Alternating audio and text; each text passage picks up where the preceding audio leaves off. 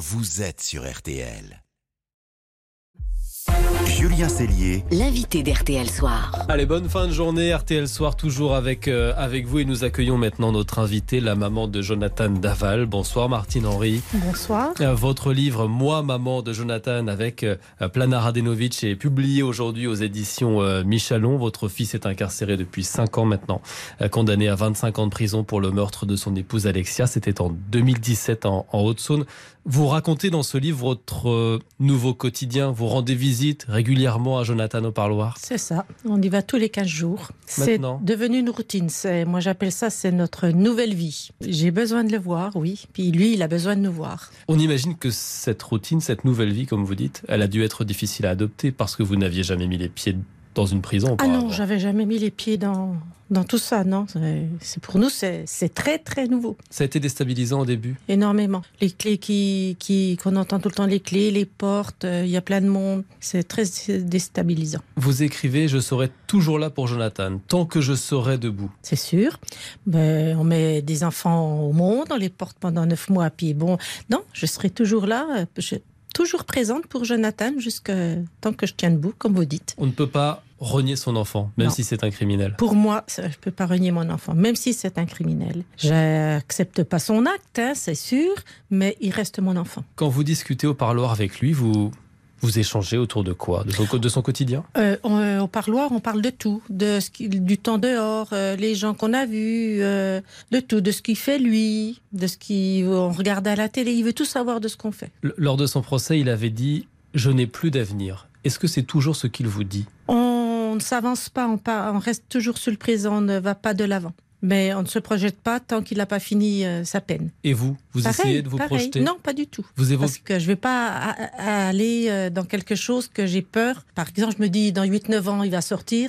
Non, je peux pas parce que si c'est pas vrai, ça sera trop dur. Vous évoquez encore avec lui la mort d'Alexia, ça arrive encore lors de vos discussions? On en parle moins quand même parce que c'est encore dur pour lui, ça fait pleurer, donc non. Vous avez toujours besoin de comprendre son geste encore aujourd'hui bah, Disons que le procès nous a appris beaucoup de choses. Donc non, maintenant, je, laisse aller. La scène du meurtre, par exemple, qui est d'une violence extrême, étranglement, puis, puis le corps brûlé, vous en avez discuté avec lui à un moment donné? Ben, c'est un acte atroce hein, qu'il a fait quand même. Et puis, euh, oui, on en a parlé au début, mais c'est trop dur, hmm. ça fait trop mal. Il vous a expliqué, Jonathan, pourquoi il était euh, euh, il s'était si longtemps enfermé dans le mensonge après le, meurtre, parce qu'il il a nié, il a avoué, il a accusé sa belle famille avant de craquer. Il y a eu six versions différentes. Il vous a expliqué pourquoi? Eh ben, Comme je dis dans le livre, euh, c'est en partie à cause de moi, parce que je voulais pas admettre que c'était lui. Donc aussitôt qu'il essayait de me dire quelque chose, je l'arrêtais, je lui disais non, c'est pas, c'est pas toi, ça peut pas être toi, c'est non, c'est pas toi qui as fait ça. Donc à chaque fois, ben, je coupais puis euh, je pense que pour pas me faire de mal, il a inventé une histoire qu'il n'aurait pas dû. On se souvient des larmes de, Jonathan qui était inconsolable aux côtés des parents d'Alexia, micro à la main lors de la, marche blanche. Et vous vous dites, il, il pleurait vraiment Alexia ce jour-là. Tout à fait, il pleurait vraiment Alexia. C'était pas des larmes de crocodile. Comment vous l'expliquez? Ben Parce que quand on était vers lui, euh, il avait toujours la photo qui regardait d'Alexia et il pleurait. Donc, non, il pleurait vraiment Alexia. Je ne sais pas s'il se rendait compte de son acte, mhm. mais il pleurait Alexia. Il, va vraiment craquer, Jonathan, vraiment avouer et tout raconter après une confrontation avec sa, sa belle-mère.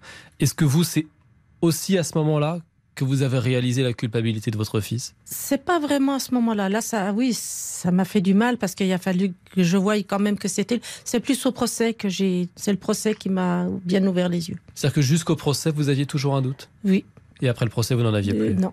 Parce que j'ai appris énormément de choses. C'est là que j'ai dit oui, mon fils est bien un criminel, il faut que je l'accepte. Vous n'imaginiez pas du tout les problèmes de couple, les, disputes qu'on a découvertes aussi au procès entre Jonathan et, Alexia. Vous les découvrez euh, finalement au, tribunal? Je ne découvre pas tout au tribunal parce que j'avais bien vu qu'il y avait des choses qui n'allaient pas puisqu'il venait dormir chez nous. Je lui avais dit, écoute, si ça va pas, séparez-vous. Il m'a dit non, euh, je peux pas, je l'aime. Puis après, j'ai laissé tomber parce que mmh.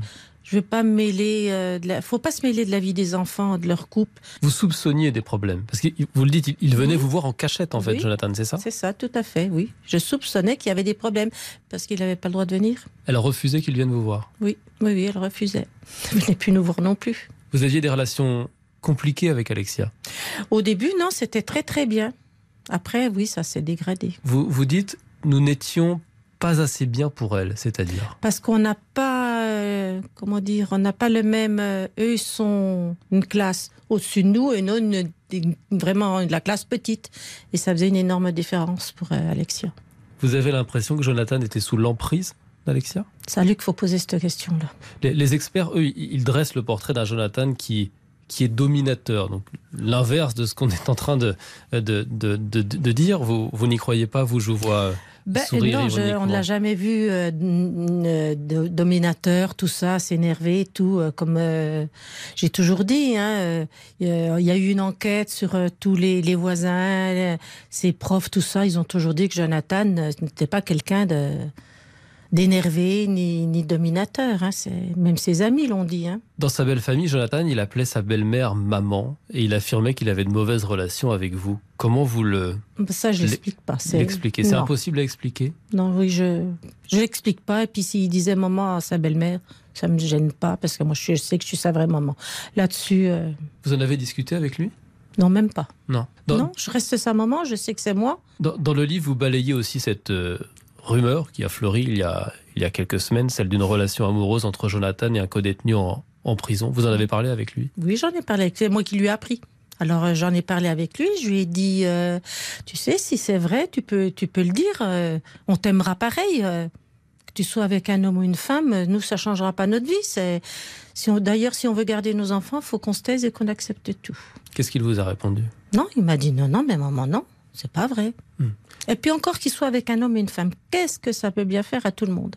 Il, il ne vous ment pas, Jonathan Parce que c'est vrai que cette potentielle homosexualité re- re- refoulée, ça a été une rumeur. On a, on a pu dire à un moment donné que c'était un élément susceptible d'expliquer les, difficu- les difficultés de couple avec Alexia. Pour vous, c'est Ben non, il ne vous ment pas? Ben non. De toute façon, euh, c'est des rumeurs. Les rumeurs, on en a entendu euh, un tas de rumeurs. Dans cette prison où il est en ce moment, en Alsace, euh, euh, Jonathan, il y a euh, Guy Georges, Francis Holm, Patrice Allègre, Nordal Lelandais parmi les co-détenus. Est-ce que la maman que vous êtes est inquiète de le savoir dans cet environnement, à côté de ces noms dont on a tant entendu parler ces dernières Non, années? je suis pas inquiète du tout parce qu'il s'entend très bien avec euh, avec Guy Georges. Oui, ça, ça, ça m'a. Je m'attendais pas à ça. Vous voyez, comme quoi que ils ont fait des choses très horribles, hein, Guy Georges. Et Total, non, il c'est quelqu'un. Il vient nous dire bonjour. Il était, il est très gentil, très poli. Bon, il a sûrement changé en prison, Mm. comme parce qu'ils changent tous. Hein, Là-bas, ils redeviennent calmes. Je sais pas. Non, je suis pas inquiète du tout. Et votre fils, est-ce que vous avez l'impression qu'il change en prison? Il, euh, il est bien dans sa tête. Il est mieux.